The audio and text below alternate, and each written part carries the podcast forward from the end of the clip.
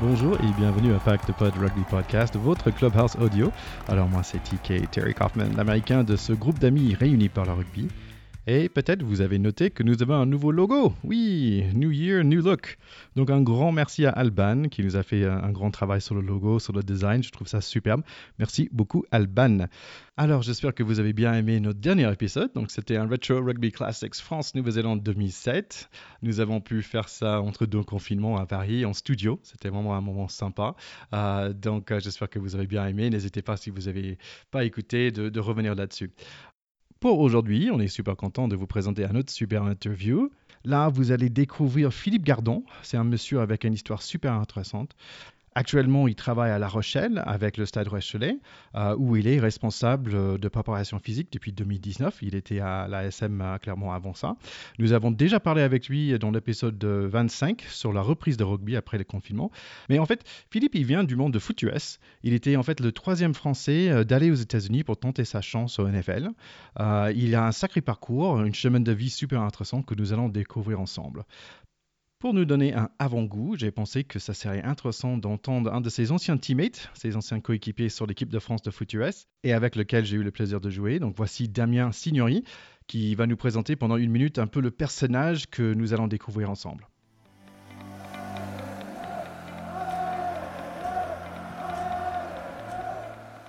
Salut Thierry, écoute, je suis super content que vous ayez Philippe.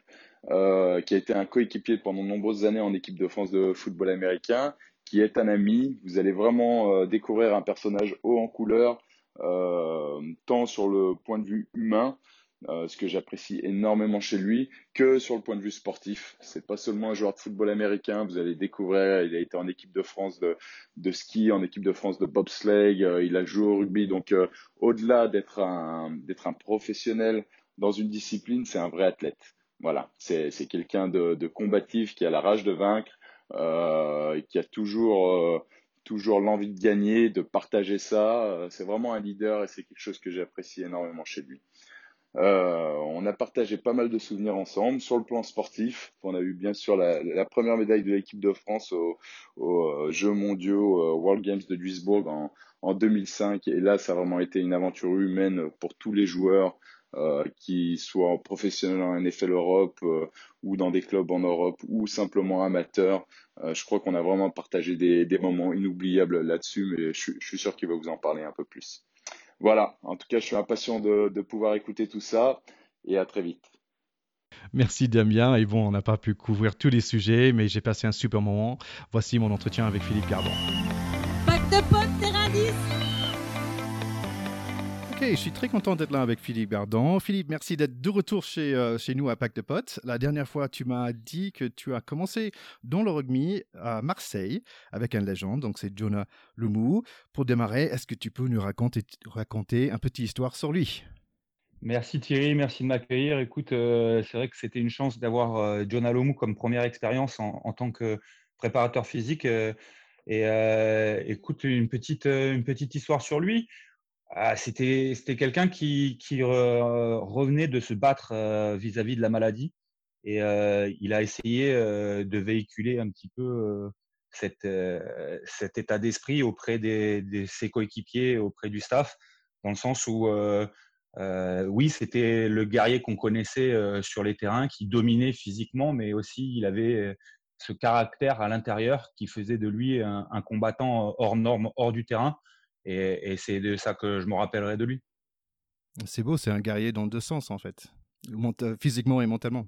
Ouais, les, vrais champions en, général euh, sont forts euh, dans la tête aussi. Oui, c'est vrai. Tiens, parfait. On va parler un peu de rugby plus tard, et, mais on va démarrer par la foot US parce que c'est là où toi tu as démarré. Euh, j'aimerais bien aussi dire merci à Richard Tardis qui nous a mis en contact. Euh, nous avons eu l'opportunité de parler avec lui par rapport à son parcours dans la NFL, et toi aussi, tu étais le, troisième Français d'aller euh, à la NFL. Est-ce que tu peux lui mettre un petit mot sur Richard Tardis pour toi? C'était qui? Bah Pour moi, Richard, ça restera le pionnier, hein, le le, joueur euh, qui est passé par l'université américaine, chose que moi je n'ai pas fait. Euh, le mmh. joueur qui a encore aujourd'hui euh, le record de sac de l'université de Georgia Bulldogs.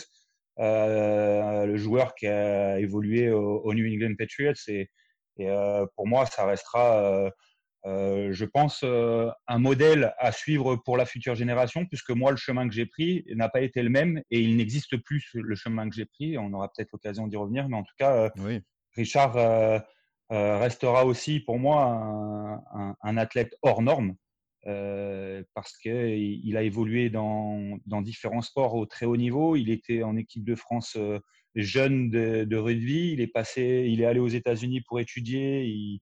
bon, je ne vais pas refaire son histoire. Il est passé chez toi, mais en gros, pour moi, c'est un, athlète hors norme qui a fini par avoir la chance aussi d'être capitaine de l'équipe des Eagles, de l'équipe américaine sur une Coupe du Monde. Donc voilà, au niveau du rugby. Donc en fait, lui, on parle de double profil. je, pense que en étant français, on est un peu obligé d'avoir ce double profil parce que la culture nous ramènera au, rugby si on parle de sport de combat collectif. Lui, il est parti du rugby, il est passé par le foot américain, il a refini au rugby. Moi, j'ai commencé par le foot américain dans des petits clubs en France. J'ai évolué quasiment toute ma carrière sur le foot américain, mais j'ai fini sur du rugby à 13 et je suis aujourd'hui dans le rugby à 15. Donc, donc voilà, voilà ce qui, ce qui restera dans ma tête de, Richard. C'est clairement un, athlète bah, qui, a eu, qui a eu une superbe carrière dans différents sports. Toi, tu es sorti de cette communauté de foot US en France. Donc, moi, j'ai eu l'opportunité de jouer euh, euh, chez les Molos à, Agnières et, aux Falcons de, de Bran. Euh, je pense que nous étions sur le même terrain à un certain moment, dans les années 2000. Est-ce que tu peux nous mettre un petit mot sur qu'est-ce que c'est le, communauté de foot US Parce que nous, nos, écouteurs, ils sont fans de rugby, mais, mais est-ce que tu peux expliquer un petit peu qu'est-ce que c'est cette communauté de foot US en France? Il y, a, il y a, environ, environ 20 000 licenciés en France. C'est pas, c'est, ça, ça évolue chaque année. J'ai pas les chiffres, les derniers chiffres exacts, et j'espère que les puristes ne m'en voudront pas s'ils sont pas exacts, mais ça doit pas être loin. En tout cas, ce que je sais, c'est que ça évolue de façon constante et permanente. L'encadrement est, meilleur aujourd'hui que ce qu'il n'était avant, est plus compétent. Et, donc, aujourd'hui, c'est un sport mineur, le foot américain en, en France. on va pas se le cacher. Euh, quand on parle de, gros gabarits euh, qui veulent faire un peu des sports de combat ou en tout cas où il y a du contact, évidemment, il y a le rugby qui rentre en, premier, il y a le hockey qui, arrive euh, rapidement et puis aujourd'hui, le handball est un des, sports qui, a formidablement bien marché depuis 15 ans et qui a aussi pris de très gros gabarits parce qu'il y a du contact au, handball et, et, ça, c'est intéressant. Mais voilà, c'est un, un, un petit sport qui n'est pas médiatisé ou peu médiatisé. En tout cas, le championnat français euh, euh, est médiatisé via des, plateformes qui sont assez spécifiques. Il faut aller chercher euh, les images si on veut les voir. On ne tombe pas dessus par hasard.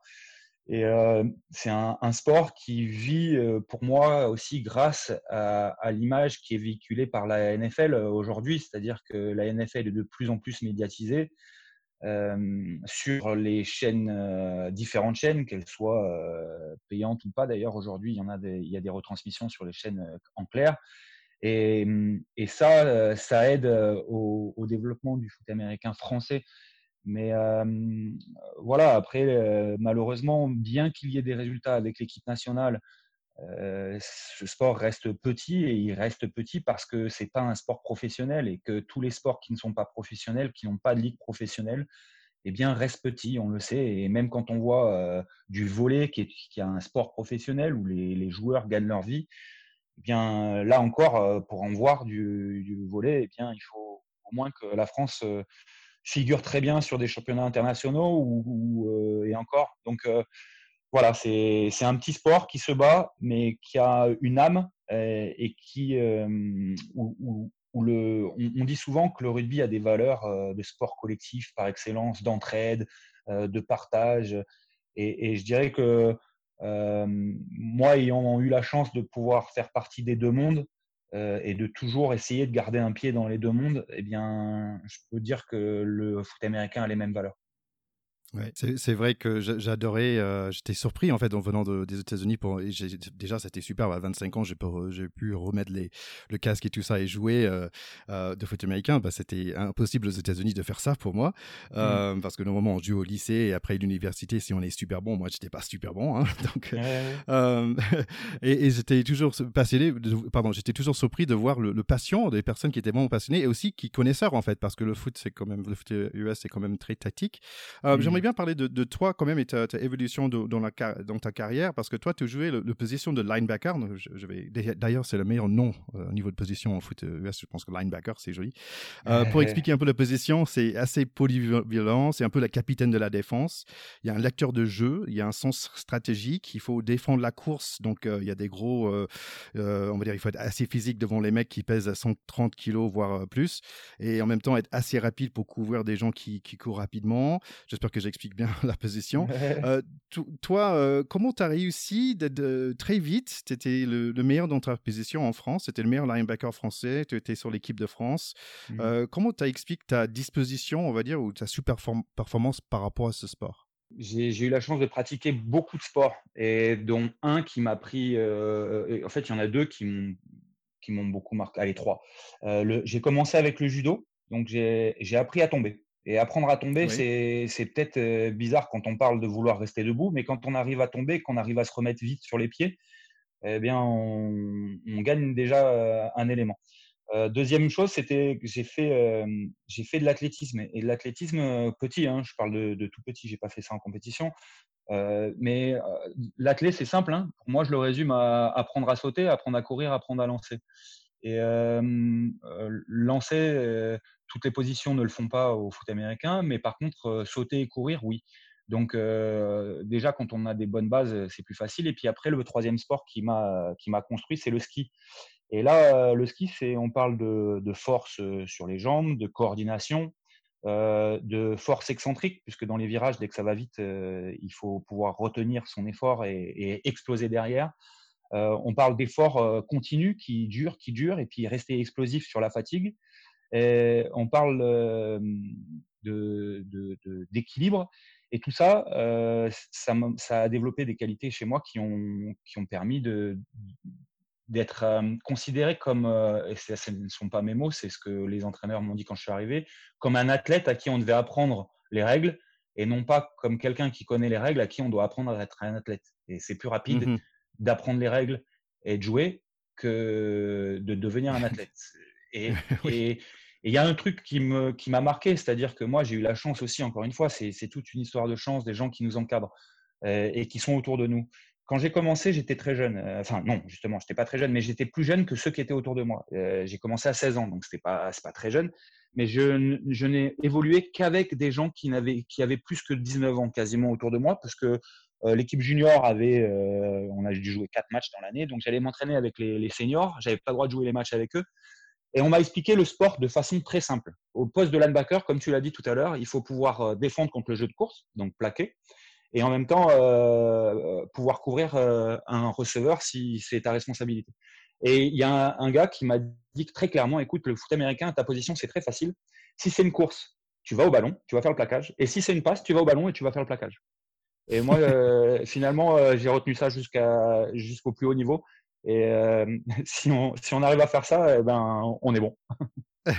Super.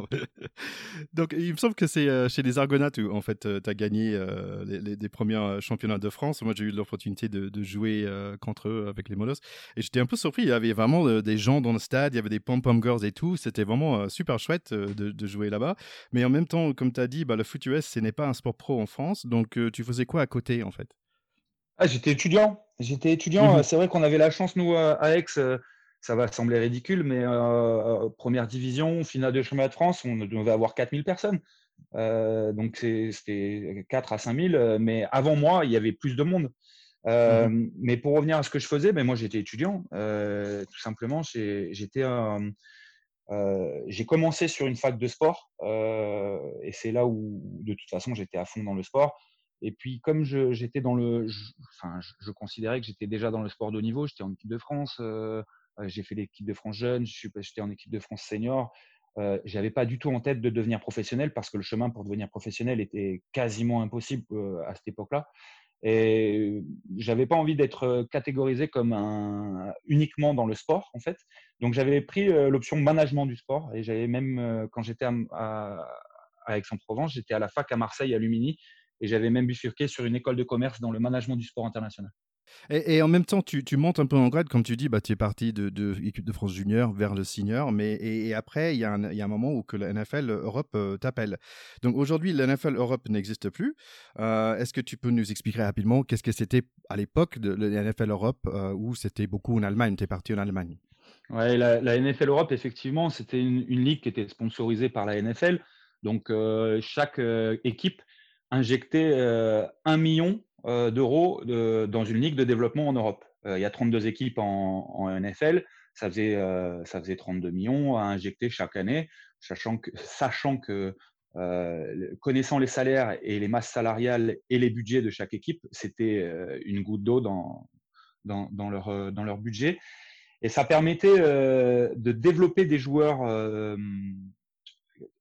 américains qui revenaient soit de blessures ou qui manquaient un petit peu de temps de jeu, qui étaient remplaçants, mais on voulait voir à quoi ils allaient ressembler euh, dans des situations de match. Donc c'était une façon pour eux d'évaluer les joueurs américains. Et puis comme c'était en Europe, euh, d'en profiter pour faire une petite pub euh, sur la NFL et développer la notoriété de la NFL. Donc les joueurs étaient alloués par des équipes NFL, ça veut dire qu'ils étaient prêtés par les New England Patriots, les Pittsburgh Steelers ou les Miami Dolphins et, euh, et, et, euh, et performaient euh, sur une ligue au printemps pour ensuite revenir sur l'été avec l'équipe qui les avait alloués.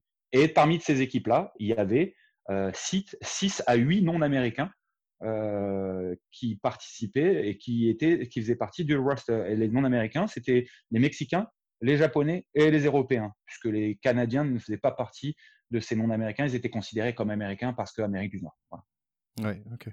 Ok. Et donc toi, à ce moment-là, donc tu joues en Allemagne, quand même, tu, c'est, euh, c'est cool, je dirais, tu es jeune, tu, tu, tu, commences à toucher un peu d'argent aussi, tu, tu vis ailleurs, dans un autre pays. Est-ce que tu es genre avec un objectif super fixe, où tu dis, je vais arriver à l'NFL, ou est-ce que tu es plutôt dans le mode, bah tiens, je m'amuse, je vais faire ça, je, et voir où est-ce que ça me ramène? Non, mais en fait, c'est même plus, c'est, c'est, as raison, c'est c'est une super question, parce que en 2002, euh, je fais partie de l'équipe de France euh, senior. Euh, on fait, une campagne de qualification pour les championnats du monde. on gagne tous nos matchs de la campagne et, là, il y, a des, scouts, donc des, recruteurs de la Ligue de la NFL Europe qui, viennent me voir à la fin des sélections, enfin à la fin du championnat de pré-qualification pour les championnats du monde que l'on gagne. Et ils viennent me voir et ils me disent écoute, on, aime bien ton style, euh, on, pense que tu as une chance pour être euh, professionnel. Est-ce que ça t'intéresse de venir tenter ta chance pour, euh, pour, jouer, pour passer pro en NFL Europe? Et là, moi, j'étais, comme je te l'ai dit tout à l'heure, j'étais étudiant et, les chances que ça t'arrive, ça, elles sont tellement minimes que je t'avoue qu'à cette époque-là, je ne rêvais pas à ça. Aujourd'hui, mmh. j'encourage les jeunes à rêver à ça, mais moi, à cette époque-là, je me disais que c'était impossible. C'était à la télé qu'on regardait les, les pros.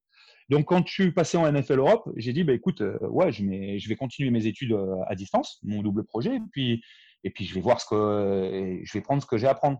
Donc, honnêtement, c'était prendre ce que j'ai à apprendre, faire du fun, euh, mais je l'ai pris très au sérieux en même temps parce que ça devenait un métier. Parce que là, je devenais, comme tu l'as dit, je commençais à, là, c'était un métier, je gagnais de l'argent avec. Et j'ai tout de suite mordu. Et, et puis, ça, ça s'est vite très bien passé. Après, j'ai eu, j'ai eu très rapidement des blessures qui m'ont empêché d'évoluer pendant quasiment un an et demi entre tibia péroné cassé, euh, euh, claquage au mollet, euh, etc. Mais pendant un an et demi difficile, après mes débuts qui avaient très bien marché, et puis après beaucoup mieux après. Oui, donc tu, tu, quand même, avec les, les Centurions de, de Cologne, tu gagnes le, le, titre d'NFL Europe, mais aussi côté perso, tu es MVP défense. Je pense que tu es meilleur plaqueur deux, deux fois. Euh, je pense que tu es le premier non-américain de faire ça, donc euh, bravo. Et tous ces efforts, ça paye finalement, parce que la NFL t'appelle. Et donc là, tu as, as, quoi, 20, 26, 27 ans? Ouais, 26, 27, ouais. 27. D'accord. Et donc, en fait, tu passes pas par le draft comme euh, Richard Tarditz. Euh, si vous connaissez le, NBA draft, on connaît ce système, c'est les universitaires qui sont choisis par les équipes. Donc, euh, ça marche comment? Donc, tu es, engagé directement par les Redskins de Washington dans, Ou ça marche Oui, oui, oui, oui, c'est ça. C'est-à-dire que je, suis passé directement par le, en tant que free, agent. c'est agent libre. C'est-à-dire que la draft en foot américain, elle est uniquement pour les joueurs qui sortent d'université. aucun joueur n'est drafté comme au basket, comme un Tony Parker qui n'était pas aux États-Unis en, collège, mais qui sortait de l'INSEP et qui a été drafté quand même. Ça, aujourd'hui, ça, n'existe quasiment pas. C'est arrivé, hein, mais ça n'existe quasiment pas. Donc, très très compliqué euh, et impossible. Et surtout quand tu as été joueur professionnel, puisqu'on était joueur professionnel en NFL Europe, tu ne peux plus être drafté. Donc de toute façon, à partir du moment où tu as évolué dans une ligue professionnelle, je n'ai pas drafté. Donc euh, voilà, je suis passé par, euh, par le système. qui sait qui veut de moi et puis et puis et puis va faire tes preuves quoi. Ouais, ok. Est-ce que tu trouves que tu étais plutôt bien reçu dans la NFL, dans le sens que tu es différent, tu es un cas unique? Euh, quand même, ou est-ce que les gens n'étaient pas du tout attentifs à ça? Alors, il y a eu, euh, il y a eu deux, deux réactions euh, complètement opposées. je, me suis, je me suis surpris justement à analyser ça un peu plus tard. je me suis rendu compte qu'il y avait une partie des, des, joueurs qui disaient bon bah c'est qui ce mec? Il vient du, il vient du soccer, c'est pas possible, il vient du football. C'est un Français, on joue pas au foot américain là-bas. Il y en a d'autres qui connaissaient un petit peu plus et qui disaient mais euh, la, NFL Europe, euh, bon, moi j'ai des copains qui ont joué en NFL Europe. Il a été, euh, il a fait ça, il a fait ça. Ouais, c'est bien. Il est le meilleur joueur, MVP, ce que tu veux. On va voir, on va voir, on, va le challenger un petit peu, on va voir ce qu'il a dans le ventre. Et puis il y mhm. avait la réaction des médias, où là aussi deux réactions complètement différentes. un peu l'histoire à l'américaine où euh, le, rêve américain, quoi. Euh, le mec vient de nulle part, il arrive, euh, il va jouer au NFL alors qu'il est français. Il y a cinq ans, jamais de la vie, il pensait être pro. Et, et l'autre côté qui me pose plus de questions sur la guerre en Irak et pourquoi la France supporte pas les États-Unis sur ah le déploiement des forces américaines en Irak. Ah, c'est pas les moments des Freedom Fries et tout ça, on voulait pas utiliser le mot. Ouais, c'est ça, il y avait les Freedom ah Fries, il, y avait, il y avait le coup de tête de Zidane en, en finale de la Coupe du Monde, et il me posait des questions sur qu'est-ce que je pensais du coup de tête de, la, de, de, Zidane en finale. Euh, il a craqué. Enfin bon. Donc du coup, c'était, j'ai eu de tout et de rien. J'ai eu de l'admiration et j'ai eu de, de, de, on s'en fout un peu de toi. Raconte-nous un petit peu plus euh, sur le reste. Ouais, ok. Bon, quand même, tu arrives à, chez moi, en fait, en Caroline du Nord, avec des mmh. Panthers euh, à Charlotte. Et mmh. en fait, c'est marrant parce que j'habitais à Spartanburg. C'est là, normalement, où tu as fait le. tu as joué. Tu étais à Wofford, peut-être, à Spartanburg. Ouais, Wofford College. J'habitais là aussi. Donc, euh, est-ce que tu as pu aimer euh, Charlotte ou est-ce que tu as au moins goûté le barbecue? Oui, j'ai goûté le barbecue, c'est-à-dire que j'avais la chance aussi d'être dans, dans, une équipe où il y avait quand même des vétérans. et j'avais, euh, j'ai sympathisé euh, avec euh, avec certains joueurs et dont Steve Smith, un, receveur oh, légendaire de, de, Carolina, ah qui, qui m'a fait visiter un petit peu parce que si tu veux, quand ces, ces mecs-là, ils, ils, se rendent compte aussi du trajet que tu as fait quand ils, ils se rappellent de ce que ça coûte d'arriver à ce niveau-là. Et, et, ils se disent qu'en n'étant pas américain, en n'étant pas passé par l'université, en ayant euh, accepté tous les sacrifices que j'ai acceptés parce qu'ils savent ce que ça représente hein, d'aller jusqu'à ce niveau-là, bah, il y a des les joueurs qui sont cadres euh, se rendent peut-être plus encore compte de ceux qui ont galéré que les autres, parce que les autres galèrent encore. Donc en fait, ils n'ont pas le temps de s'occuper de ceux qui galèrent. Euh, mais les joueurs cadres, eux, ben, ils s'en rappellent. Et, et, donc voilà, j'étais bien accueilli par des joueurs comme ça qui m'ont fait visiter euh, et qui m'ont fait euh, découvrir la nourriture locale et, et les coins qu'il fallait. Donc ouais, non, c'était cool. Steve Smith, ça me donne le frisson. C'était vraiment un, c'est un héros, Charlotte, Steve Smith, c'est sûr. Tu. Mais Jack Delhomme aussi, qui, était, qui parlait cajun. Oh yeah, Jake the Snake, yeah, cool. Voilà, et, et, les cajuns, voilà, il, essayait de me parler français. Alors, il y a des fois, il y avait d'autres coachs aussi qui parlaient euh, un peu cajun. Je comprenais pas tout ce qu'il disait. Il disait, je te parle, je te parle français. Ouais, d'accord. Excellent. Donc, quand même, c'est un moment de haute pression, cette pré-saison, cette training camp. En gros, il y a quoi? Il y a 75 mecs qui se bagarrent tous pour un spot. Et, ça va se devenir. Euh, ouais, c'est 91 au départ. Ah oui, ok, d'accord. 75 après le premier cut, 53 après le deuxième. D'accord, donc c'est vraiment haute pression. Si des, des, écouteurs sont intéressés par ça, ils peuvent chercher HBO. Ils avaient une émission qui s'appelle Hard Knocks et qui ça montre vraiment la pression que c'est d'être dans cette dans, des training camps. Donc là, en fait, tu, as la bonne taille physiquement, tu as, des, qualités athlètes, tu as de l'expérience, tu es, prouvé en NFL Europe, tu es meilleur plaqueur en NFL Europe, mais ça ça poursuit pas. Et je sais que en NFL, bon, des, équipes sont connues pour être super conservatifs, ils n'aiment pas prendre des risques. Euh, est-ce que tu n'étais pas gardé parce qu'il euh, voulait pas prendre risque sur un Frenchie? Est-ce que c'était une question d'âge? Selon toi, c'était quoi? Ah, écoute, je vais te donner euh, l'histoire telle qu'elle s'est passée. À l'époque, c'était John Fox, le, head coach, et il m'appelle en direct. C'est pas le player personnel, le directeur du player personnel qui m'appelle et il me dit "Écoute, d'habitude, je vois pas tout le monde. À l'époque, il voyait pas tout le monde. Maintenant, les coachs, les head coachs voient quasiment tout le monde, mais euh, à l'époque, il voyait pas tout le monde. Il me dit, écoute, d'habitude, je vois pas tout le monde, mais là, j'aimerais que tu viennes dans mon bureau. J'aimerais t'expliquer deux, trois trucs et tout. Bon, il, me reçoit. Il me dit, écoute, euh, je vais aller, je vais aller direct. Euh, on, on va pas te garder. Aujourd'hui, tu as 27 ans. il m'a donné le nom d'un autre joueur qui a 23 ans. Il m'a dit, lui, il a 23 ans, il est moins bon que toi, toi, tu es meilleur. Mmh. Mais on espère que dans 4 ans, il sera meilleur que toi. C'est-à-dire qu'à 27 ans, il sera meilleur que toi à 27 ans aujourd'hui on n'a pas besoin que tu joues aujourd'hui parce qu'on a des titulaires. Tu ne joueras pas titulaire si on te garde. C'est pour que tu sois remplaçant, que tu joues sur les unités spéciales qui sont sur les changements de possession de balle. Et donc, très clairement, il m'a dit c'est une décision business, Ce c'est pas une décision de niveau.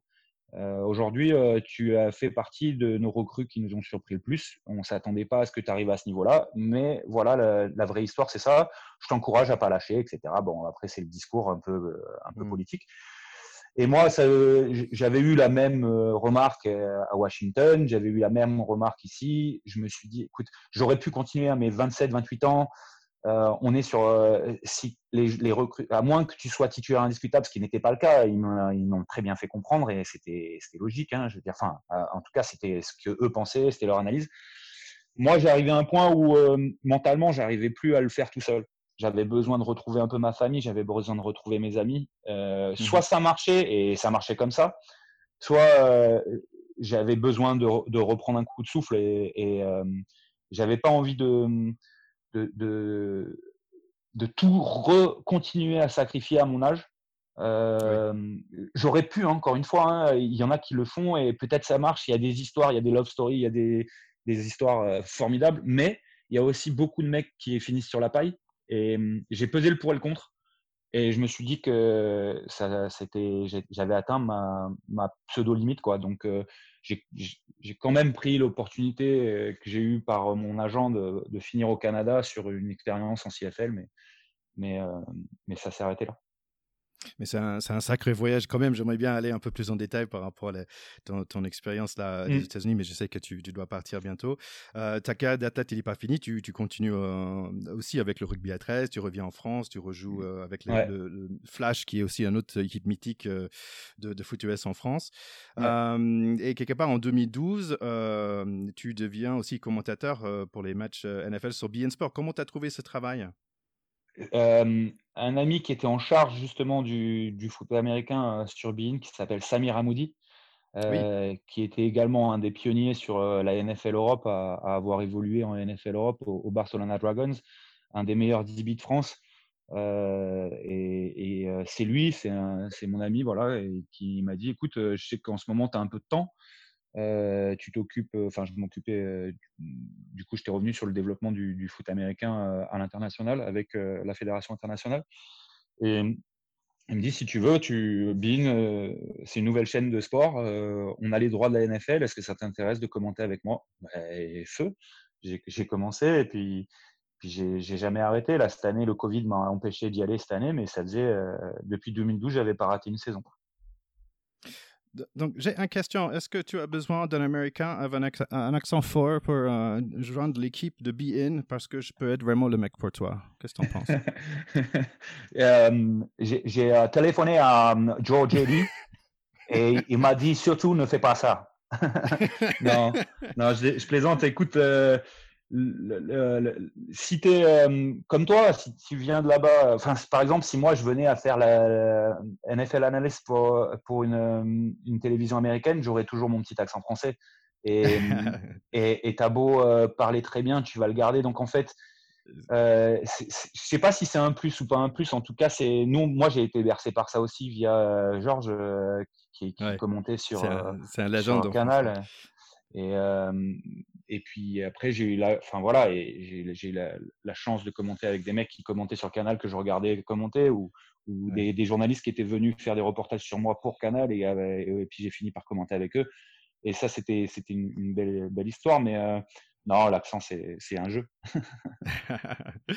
Écoute, euh, j'ai posé la question à mes anciennes collègues, euh, mes anciens coéquipiers euh, des Falcons. J'avais deux, deux questions que je voulais poser à partir de, de, Facebook. En fait, il y a Mathias Avalé qui demande, selon votre expérience, M. Gardon, il est très poli, que pensez-vous qui manque au club français, au foot US, pour atteindre un niveau d'activité proche à celle de l'Autriche et de l'Allemagne? Waouh, c'est une hmm. bonne question. C'est une bonne question, mais si on veut aller dans le détail, euh, l'Allemagne et, l'Autriche euh, n'ont pas de rugby euh, à haut niveau. donc mmh ça, c'est le premier point que, je verrai. Deuxièmement, donc pas de rugby de haut niveau, ça veut dire que les gros gabarits, quand ils veulent faire un, sport de combat collectif, ils vont se faire le handball en premier et vers le foot américain en deuxième. Le, deuxième chose qu'il pourrait y avoir, c'est culturellement, les Américains, à la fin de la Deuxième Guerre mondiale, se sont implantés euh, en Allemagne notamment euh, et ont développé ce sport. C'est-à-dire qu'il y a une vraie culture du football américain là-bas.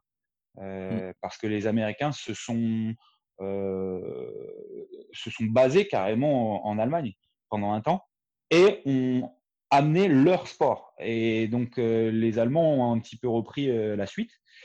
Euh, et la troisième chose, je dirais que, et c'est encore en cours de développement, mais il y a, une, il y a un semi-professionnalisme qui existe euh, déjà.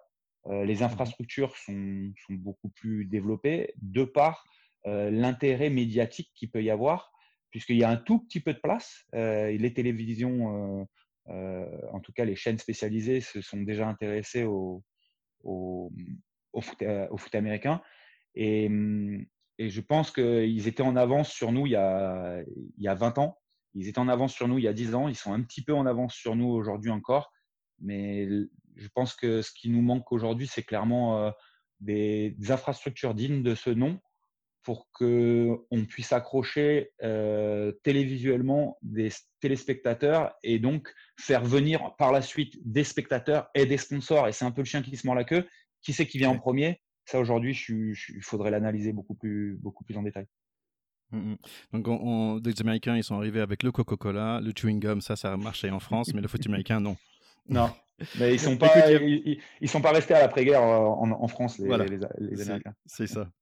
Allez, Pierre Pod, il pose la question. Euh, il voulait avoir ton avis sur les faits que le NFL reste euh, fermé aux joueurs non universitaires et aux Européens en général, avec la comparaison à la NBA, avec la G League et, et d'autres sports, même le baseball par exemple pourquoi ça reste fermé comme ça? Est-ce que c'est une bonne chose ou pas? Est-ce que moi personnellement, je me demande tiens, quelle est leur stratégie à, l'international, la NFL par rapport à la NBA qui est devenue vraiment internationale ah, Clairement, si on n'a pas passé par l'université, euh, le foot américain, c'est un sport qui demande tellement de, connaissances et, euh, et, de vécu que les coachs ont besoin de savoir par qui tu as été coaché et quelle expérience tu as eu. Euh, aujourd'hui, on, l'a dit, le foot américain n'est pas un sport, n'est pas un sport professionnel. La chose qui se, rapproche le plus de l'université américaine, c'est l'université mexicaine et l'université canadienne. Il y a des Canadiens, il y a des Mexicains en, NFL, mais ils, passent par des universités. On connaît, le, les coachs connaissent le pédigré de ces joueurs via euh, le pédigré des coachs qui, les ont, qui leur ont appris des choses. ils ont besoin de confiance quand on investit autant d'argent sur des joueurs. Aujourd'hui, les pré-saisons, elles vont se raccourcir, c'est sûr. On l'a vu cette année avec le Covid, il n'y en a même pas eu un match de pré-saison. C'est-à-dire qu'on ne peut pas tester les joueurs, ça veut dire qu'il faut qu'on prenne des gens sûrs. Et quand on vient d'une ligue européenne, on compare avec, oui, tu as dominé la Ligue européenne, super, mais c'était une ligue amateur où les mecs, ils étaient boulangers le matin, ils se sont levés à 4 heures du matin. Ou alors, euh, c'est mmh. pas péjoratif, mais ce que je veux dire, c'est de l'amateurisme. Donc, euh, je trouve ça logique euh, qu'on financièrement, on n'investisse pas autant euh, sur des, joueurs qui, ne sont soit pas pros, soit pas vécu les mêmes choses. Euh, moi, j'encourage, si, les mecs sont prêts et veulent faire une carrière en NFL, faut absolument passer. je dirais qu'Anthony Mangou a, montré la voie à beaucoup de, jeunes Français, passer par du junior collège, exceller en junior co, être recruté par une grosse fac exceller dans une grosse fac, avoir une chance d'être recruté pour un camp d'entraînement et après signer le, gros contrat. Mais ça, c'est la plus grosse marche que nous, Français, on a du mal encore à, valider. donc, c'est, en fait, c'est d'aller là-bas à 18 ans et, faire sa carrière euh, là-bas, en fait. Mmh. c'est ça la solution. Mmh. Je, sais que tu dois partir là, là très bientôt et, j'ai plein de questions par rapport au côté rugby parce qu'on n'a pas vraiment parlé de ça encore. Peut-être je garde ça pour un autre moment. j'ai juste deux, questions alors euh, par rapport au le, rugby. Donc aujourd'hui, tu es préparateur physique. Euh, donc pour moi, chez à, La Rochelle, c'est quand même du très très haut niveau. Il y a des joueurs qui viennent vers toi pour être dans le meilleure forme possible. C'est des internationaux. c'est important pour eux et pour leur carrière. J'imagine c'est un peu de stress pour toi quand même. Donc ton travail, c'est de les aider à, être au top de leur forme. Et comment est-ce que toi, tu restes au top de ta forme, au niveau de ta métier, on va dire? Ah, c'est cool, c'est une bonne question ça. Ouais, clairement, moi je me vois comme facilitateur de, faire de performance. Euh, je suis là pour accompagner les joueurs et étayer le, projet euh, de jeu du coach et que les joueurs puissent exceller dans le projet de jeu du coach. Euh, donc moi, comment je reste au, sommet de ma forme, c'est clair, il faut toujours se remettre en question par rapport à ce qu'on a fait. Qu'est-ce qu'on peut faire de mieux? Et c'est pas parce qu'on a gagné des matchs qu'on doit rien changer. Euh, donc se remettre en question, euh, se documenter, écouter euh, des podcasts et, et mmh. carrément aller au contact des gens qui nous inspirent. Donc voilà, je, mmh. je, contacte beaucoup de monde aujourd'hui. Ouais. Et, et aujourd'hui, à Pacte Potes, on a des sources. Hein. J'ai entendu des sources sur tes techniques spéciales. Quelqu'un dans l'équipe, je nomme pas de nom, mais il m'a dit que tu avais une technique spéciale où il fallait porter un maillot de bain imprimé peau de serpent dans la salle de muscule. Est-ce que c'est bien ça? les, joueurs euh, sont très créatifs. Donc, quand, euh, on, est. Euh, quand on nommait quelque chose ou qu'on fait une erreur dans l'équipe, il y, a une roue qui tourne et, quand, sur, des, fois, on peut tomber sur le, slip léopard en muscu, évidemment. Donc, c'est quelque chose, c'est une belle expérience à, à, vivre, que ce soit en tant que, coach ou en tant que joueur. Je vous le recommande si jamais vous avez l'occasion. Écoute, j'ai plein d'autres questions et j'ai passé vraiment un très très bon moment avec toi, Philippe. C'est un grand plaisir. Merci de, de, partager ce moment, moment avec nous euh, et, euh, et, très bonne réussite euh, pour cette année aussi. C'est une super année pour, pour la Rachel. Merci Thierry, merci pour l'invitation et c'était un plaisir quand tu veux.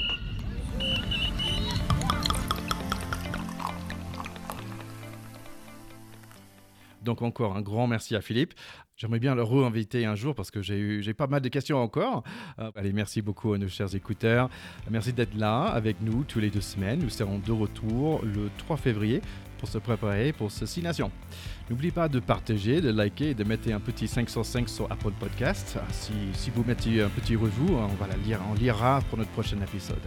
Bon, merci à tout le monde et à très bientôt. Bisous, bye bye.